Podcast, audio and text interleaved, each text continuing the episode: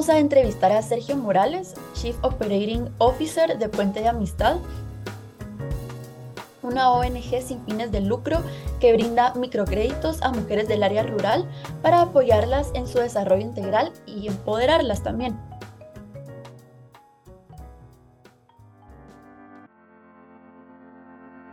Primero, ¿qué ganan las sociedades al brindar oportunidades de microcréditos a la mujer? Bueno, y, qué bueno que lo pregunta. Eh, fíjese que el, para nosotros que ya llevamos 25 años en Guatemala trabajando eh, principalmente con microempresarias. Eh, ¿Qué es lo que hemos visto? Digamos, cuando uno invierte en una microempresaria, eh, uno lo que recibe realmente de retorno es un desarrollo impresionante en las comunidades. Y me voy a explicar. Cada vez que uno invierte en una mujer microempresaria, por cada quetzal que ellas ganan, 92 centavos se van en beneficio de su familia. Cuando uno lo hace con un hombre, eh, los estudios dicen que es del de 78 centavos por quetzal. Este gap, ¿qué es lo que hace? Eh, básicamente trae un beneficio directo para los hijos y, y crea cambios generacionales porque ya los hijos, ya sus expectativas de desarrollo son diferentes, ya tuvieron acceso a educación, ya tuvieron acceso a mejor alimentación, ya tuvieron acceso a una mejor calidad de vida en sus hogares. Lo primero que hacen las mujeres es invertir en la familia, invertir en el hogar. No tenían piso, ponen piso, no tenían un acceso a un, baño digno, digamos, y que realmente para nosotros que vivimos en las áreas urbanas probablemente realmente puede parecer natural, pero uno sale a las áreas rurales profundas, uno ve que realmente estos cambios hacen cambios impresionantes. Y nosotros tenemos dentro de nuestra metodología, es eh, la metodología del doctor Yunus, que todos lo conocemos, eh, realmente con Grameen Bank, que son eh, bancos comunales o village banking, como le llaman. ¿Qué es lo que hacemos nosotros? Nosotros agarramos grupos de mujeres que son microempresarias y las empoderamos. ¿Cómo lo hacemos nosotros? Que básicamente nuestra misión en Guatemala es empoderar y que es lo que hemos visto que funciona. Nosotros realmente al microcrédito viene, a, viene adicionalmente a ello con programas de microfinanzas como tal, en los cuales les damos educación no formal y que muchas de nuestras clientes no saben leer ni escribir y realmente y, su, y la mayoría de sus clientes su primer idioma no es en el español. Entonces nosotros qué es lo que hacemos? Básicamente a través de sesiones mensuales les, las entrenamos, ya sea en temas de negocios, en temas de salud, en temas de mejor calidad de vida. Básicamente entonces nosotros lo que hacemos es que le llamamos, eh, eh, cuando ingresan, ingresan a un primer ciclo cuando terminan su plazo de crédito, inician el segundo ciclo. Y hay mujeres que han venido con nosotros por muchos años trabajando y que han crecido dentro de la organización eh, con sus negocios. ¿Y qué es lo que vemos? Nosotros vemos que ya emplean, ya emplean personas, y lo primero que hacen es emplear a un familiar, después al vecino, y después básicamente tenemos mujeres que hoy por hoy han empezado con nosotros y ya están exportando a Estados Unidos, están vendiendo con Etsy, que es el, Amazon para handmade, para básicamente lo que vemos es un desarrollo y mujeres que están empleando 40, 50 otras mujeres en estas comunidades, principalmente para el área de artesanía. Vemos eh, comerciantes que hoy por hoy ya no solo tienen una tienda, también abrieron una panadería, abrieron, digamos, la expansión y la diversificación de, de negocios que hace el microcrédito, bien, bien dirigido, digamos, es impresionante. ¿Qué es lo que nosotros vemos? Es cambios generacionales a través del impacto del microcrédito, de las microfinanzas en Guatemala. Perfecto, Sergio, muchísimas gracias. Y ustedes en su página web indican que las mujeres indígenas que fueron consideradas no financiables iniciaron o expandieron pequeñas empresas y comenzaron a crear sus propias soluciones sostenibles para la pobreza. ¿Cómo fue esta experiencia? ¿Me podría contar un poco? Pues mire, realmente eh, inicia, nosotros a nuestras clientes las tenemos segmentadas en dos grandes, categorías, las soñadoras y las emprendedoras. Las soñadoras son las que empiezan, eh, las que tienen un negocio muy pequeño y el negocio puede ser, nosotros cuando nos preguntan, ¿y a qué se dedican sus clientes? Piense eh, piense cualquier cantidad de negocios y muy probablemente nuestras clientes lo hacen. Digamos, entonces, las clientas empiezan con un capital semilla básicamente para seguir iniciando, eh, para iniciar el crecimiento de sus negocios, pero nosotros lo hacemos a través de, del entrenamiento que le damos mensualmente, les ayuda a crecer, eh, a crecer sus horizontes. Y me llama la atención de que cuando uno llega a visitar a clientas, nosotros le llamamos por ciclos, los ciclos usualmente duran nueve meses. Cuando vemos una clienta del décimo ciclo y uno platica con ella, habla con una mujer súper empoderada. Y le voy a explicar cuál es el modelo que hemos visto para que estas mujeres se empoderen, no solo con autonomía económica, sino para realmente una mayor participación. Cuando ingresa a un banco, lo primero que hacemos nosotros es, bueno, realmente ustedes son las que van a administrar el crédito. Uh, a doña María le vamos a dar tanto, digamos, en base al tipo de negocio que tenga y a la capacidad que tenga. Todas ellas tienen diferentes montos dependiendo del tipo de negocio que tienen, pero nosotros decimos, ustedes tienen que elegir una junta directiva. Entonces, estos bancos comunales eligen una presidenta, una secretaria y una tesorera. Son las que van a dirigir el banco durante su ciclo. En el siguiente ciclo hacen una elección nuevamente y ellas vuelven a elegir. Entonces, básicamente lo que hacen estas mujeres es que adicional a su rol de microempresarias, también se vuelven líderes dentro de sus bancos comunales porque están dirigiendo la forma en la que va a operar el banco comunal. Y eso les empieza a generar, empiezan a hablar en público, empiezan a, ver sus decisiones como directivas, habilidades de liderazgo y destrezas que ellas muy probablemente anteriormente no tenían. Entonces eso trasciende, porque ellas, bueno, ya puedo dirigir a este grupo de mujeres, también voy a dirigir a alguien en mi colonia o en, el área donde yo vivo. Después ustedes las ven eh, con realmente con habilidades de liderazgo que muy probablemente están teniendo impacto en sus comunidades. Este, me viene a la mente una señora que yo platico con ella recurrentemente porque me ve llamando. Yo trato de conocer a todas mis clientes, aunque es muy difícil, pues son 25 mil a la fecha. Y, están en, y muchas de ellas, eh, digamos, el idioma principal no es, el, no es el español, entonces, pero siempre tratamos de comunicarnos. Doña Tina me llama y me dice, y le digo Doña Tina porque nos conocemos desde hace muchos años, y es como eh, eh, cuando yo le pregunto, mira, Doña Tina, no, dígame doña Tina, porque así me dicen mis amigos. Entonces eh, me dice, mire, eh, fíjese que estoy pensando en traer médicos a mi comunidad. Entonces fui a tocar puertas a varias organizaciones y, y monté un, eh, unas, un par de jornadas.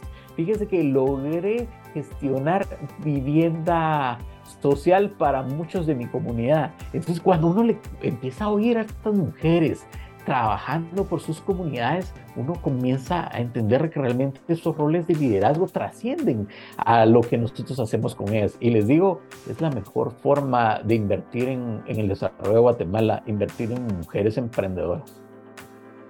Claro, y justo pues relacionado a esto que me comentaba, ¿cuál es el impacto que han registrado al apoyar a estas mujeres desde que iniciaron su trabajo?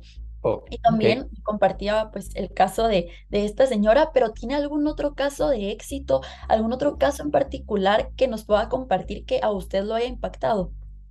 Mire, eh, son tantas historias de éxito, pero mire, eh, eh, a mí me encanta escuchar historias. Tenemos una clienta que fue una de las ganadoras ah, del premio City hace algunos años y que ella cuenta su historia de cómo llegó con nosotros. Digamos, ella tuvo que ser, eh, fue desplazada durante el conflicto armado ella se tiene que trasladar al área de Chimaltenango. Ella estaba en el área eh, muy rural o del occidente del país. Con el conflicto, ella se separa de su esposo y los dos, digamos, deciden huir de su comunidad y llegan a la ciudad. Después uno de ellos se traslada para Chimaltenango y se encuentran años después, digamos, imagínense una historia que uno eh, dice, bueno, qué difícil. Eh, y entonces deciden emprender un negocio de fabricación de ropa, porque realmente ella, eh, sus habilidades de, con, con, los textiles era, era lo que ella sabía hacer y hoy por hoy eh, tienen una maquila súper exitosa, digamos, y digo maquila porque realmente ella contrata a otras mujeres y no necesariamente el concepto de la maquila que fabrican para, para un cliente en Estados Unidos, sino que ella desarrolla sus diseños, digamos, emplea a su esposo y a sus hijos, digamos, y aparte de eso a muchas personas más y hoy por hoy ya está exportando a Estados Unidos. Después de que empezara ella sola con su máquina de coser, hoy por hoy ya tiene máquinas industriales, ya tiene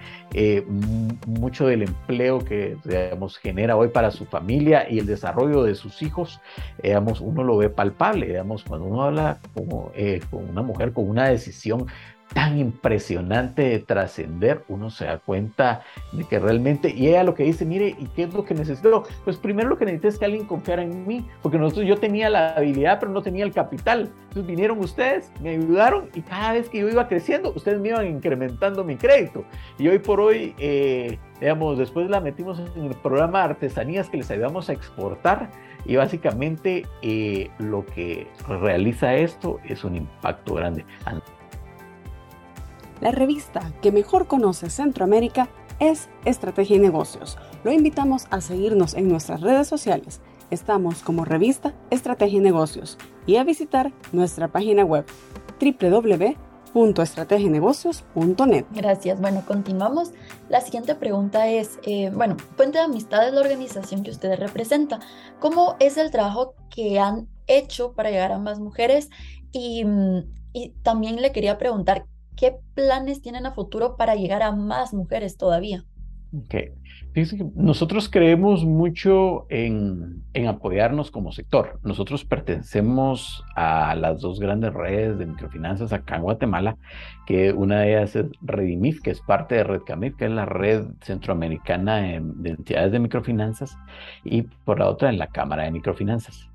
Eh, nosotros siempre hemos tratado de, uno, compartir los las buenas prácticas para el sector, principalmente eh, porque yo creo que como sector nosotros tenemos los mismos intereses, que es llevar desarrollo económico a las comunidades.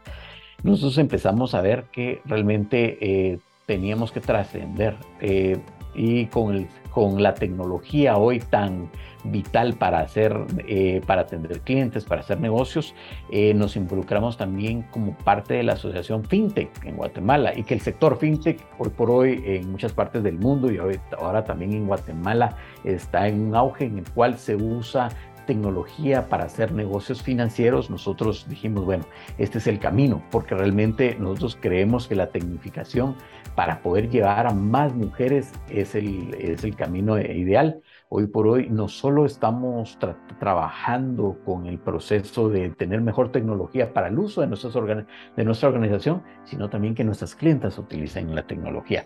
Hay, un, hay una historia que a mí me encanta contarla. Digamos, nosotros antes del COVID, digamos, nosotros ya teníamos un plan en el cual decíamos, bueno, ¿cuál va a ser nuestro pilar de nuestro, nuestro plan de cinco años estratégico? Y uno de los pilares era la transformación digital. ¿Qué es lo que nosotros eh, definimos? Bueno, tenemos que mejorar nuestros sistemas operativos, pero también le tenemos que dar herramientas a nuestro equipo de campo, que es el que tiene el contacto directo con nuestras clientas, para que todo lo tengan en la palma de la mano. Entonces empezamos nuestro proceso. Eh, después definimos, bueno, nosotros tenemos un área de medición social. Dijimos, bueno, esta área de medición social también necesita un call center. Y creamos el primer call center multilingüe de Guatemala y esto es, hablamos sin nuestras clientas, con muchas de ellas su idioma no es el español, entonces creamos un call center multilingüe, hablamos eh, español y hablamos cuatro idiomas mayas, los, eh, eh, los de mayor presencia y en donde trabajamos. entonces, nosotros, nuestras clientas nos quieren llamar por teléfono porque el teléfono es una gran herramienta. El 100% de nuestras clientes tienen un teléfono y un porcentaje alto tiene el 40% de lo posible tiene un teléfono inteligente. Muy probablemente con el tiempo de aire tienen acceso a otra herramienta que es el Facebook. Es impresionante la penetración de la tecnología en Guatemala. Y nosotros lo empezamos a ver con el censo del 2018. El censo nos decía, el arriba de 7 años, el 20% de la población tiene acceso a Internet. Ah, Entonces, bueno, subámoslo a 18, ¿qué porcentaje puede ser? Digamos, estimemos un 40, porque ese dato no lo teníamos y lo empezamos a corroborar. Entonces, como cada mes nos reunimos con ellas en nuestras sesiones, empezamos a hacer un, eh, un censo eh, de nuestras clientas y dijimos el 40% tiene acceso. Abrimos una página de Facebook, entonces dijimos, bueno, ese puede ser un canal para comunicarse con nuestras clientas y con nuevas clientas. Y ese es uno de los canales para atraer más clientas. Y entonces nos sirve como canal de comunicación directa para nuestras clientas y para futuras clientas. Adicionalmente a ello, eh, ello abrimos un, canal de un call center multilingüe en Guatemala, que yo creo que es uno de los únicos acá en Guatemala. Adicionalmente a ello, ¿qué es lo que empezamos a hacer? Empezamos a pensar en una expansión en la cual nosotros podamos brindar mayor asistencia a mujeres de las áreas rurales, que esa es básicamente nuestra misión empoderar a más mujeres de las áreas rurales y empezamos a decir, bueno, nosotros no tenemos, solo tenemos presencia en el occidente y en el sur del país. Empezamos a movernos más al norte y empezamos, ahora ya inauguramos nuestra primera sede en Cobán para atender al, departamento, al segundo departamento más poblado del país. El primero es el departamento de Guatemala, arriba de 3 millones de personas, eh, pero es muy rural, muy urbano. Entonces nosotros dijimos, bueno, vamos a buscar realmente dónde, dónde nos nuestros servicios pueden hacer un impacto importante. Y hoy por hoy lo estamos haciendo en el área de las Verapaces. Iniciamos a trabajar todo el área de la Verapaz. Muy probablemente nos vamos a expandir hasta el área que colinda con el Quiché, que es el área de Playa Grande. Muy probablemente eh, esas áreas van a tener mucha más penetración. Crecimos en el área de Huehuetenango principalmente porque una de las razones para las cuales invertir en estas áreas es desarrollo y en ciertas áreas mitigar el, eh, la migración ilegal hacia los países del norte. Entonces yo creo que esa es una de las grandes, una de las grandes iniciativas nuestras. Nosotros le llamamos eh, crecimiento eh, cuidadoso y focalizado. Básicamente en donde nosotros necesitemos estar, ahí vamos a estar. Muchas gracias. Y bueno, me hablaba de esta parte de la transformación digital, ¿verdad? Y de la importancia que ha tenido. Me imagino que por eso mismo es uno de los pilares fundamentales de, inversión para ustedes, ¿no? Correcto. Eh, ¿Me podría comentar un poco, pues, de, de, esta parte y cómo ha impactado y de qué manera considera que va a seguir impactando? Ok, pues nosotros empezamos a medirlo, eh, digamos, eh, antes de la pandemia, la, la, necesidad de tener mejores canales de comunicación y no solo presenciales, principalmente como somos una microfinanciera, vamos donde está la clienta. Pero dijimos, bueno, ¿qué pasa si por alguna razón antes del COVID no podemos llegar donde está la clienta? Bueno, entonces empezamos a actualizar nuestras bases de datos mensualmente, eh, cada seis meses las actualizamos, actualizamos los teléfonos de todas nuestras clientes porque muchas de ellas cambian el teléfono. Y entonces cuando llegó el COVID, nosotros ya teníamos nosotros bases de datos actualizadas. Entonces teníamos, podíamos comparar, podíamos estar eh, básicamente eh, enlazados con ellas. Eh, y nosotros, ¿qué es lo que empezamos a ver? Bueno, démosle mayor participación a nuestras clientas para poder utilizar herramientas muchas de ellas tienen la herramienta pero se les dificulta utilizarla. Entonces hicimos un piloto de educación híbrida y nosotros las vamos a educar presencialmente y también en línea. Entonces ese es uno de los pilotos que traemos. Eh, y aparte de eso, dentro de nuestras sesiones empezamos a, a, decir que a darles mejores herramientas de, de oportunidad para utilizar la tecnología. Entonces nosotros vamos a invertir en la tecnología para el uso nuestro de nuestros equipos pero eso también se tiene que traducir en darle acceso a, mejores eh, habilidades de uso de tecnología a nuestras clientas. Entonces, estamos yéndonos por los dos pilares, tanto eh, de la parte interna como de la parte externa. Yo creo que eso eh, va a ser un permanente, porque muchas de nuestras clientas gradualmente van a ir migrando a tener mayor uso de tecnología y eso para nosotros es uno de los grandes retos. Yo creo que es uno de los grandes retos no solo para nuestra organización, sino para todas las organizaciones y principalmente para aquellas que trabajan en lo rural profundo. Bueno, ¿y cuál sería su reflexión para los que aún no se atreven a apoyar estos emprendimientos o empoderar a la mujer? Miren, básicamente, ¿qué es lo que nosotros buscamos? Básicamente, ¿y qué es lo que nosotros tratamos de hacer en Guatemala? Traer desarrollo. Y básicamente eh, el emprendimiento, ¿qué es lo que ayuda a hacer? Veamos, y principalmente en el de mujeres. Ayuda a generar empleo, ayuda a generar mejor calidad de vida y ayuda a realmente expandir los horizontes de muchas personas en las áreas rurales. ¿Qué es lo que nosotros tratamos de hacer a través de la inversión de mujeres? Básicamente que nos ayuden a traer un desarrollo mayor en las comunidades en las cuales nosotros estamos trabajando, porque como lo volvíamos a hacer, tratamos de hacer cambios generacionales, que los hijos tengan mejores oportunidades. Si quiere ser un empresario, si quiere ser un doctor, si quiere ser un médico, realmente que eh, su familia les pueda apoyar. Realmente, y adicionalmente a ello, generar empleo. Ese es uno de los mayores pilares para nosotros con la inversión acá en Guatemala y principalmente en las áreas rurales del país, en las cuales hoy por hoy todavía hay grandes retos, pero yo sé que realmente eh, con tanto con inversión del sector privado, del sector público y organizaciones de la cooperación eh, exterior, podemos lograr avances importantes en Guatemala. Muchísimas gracias, Sergio. Es, es, un gusto para nosotros pues tener la oportunidad de, de, escuchar todo lo que están haciendo y de conocer sus, sus, proyectos y la manera en la que están impactando a tantas mujeres. No, gracias a ustedes por el espacio que nos dan y, y les agradecemos a ese, el tiempo que se toman para conocer sobre proyectos de desarrollo acá en Guatemala.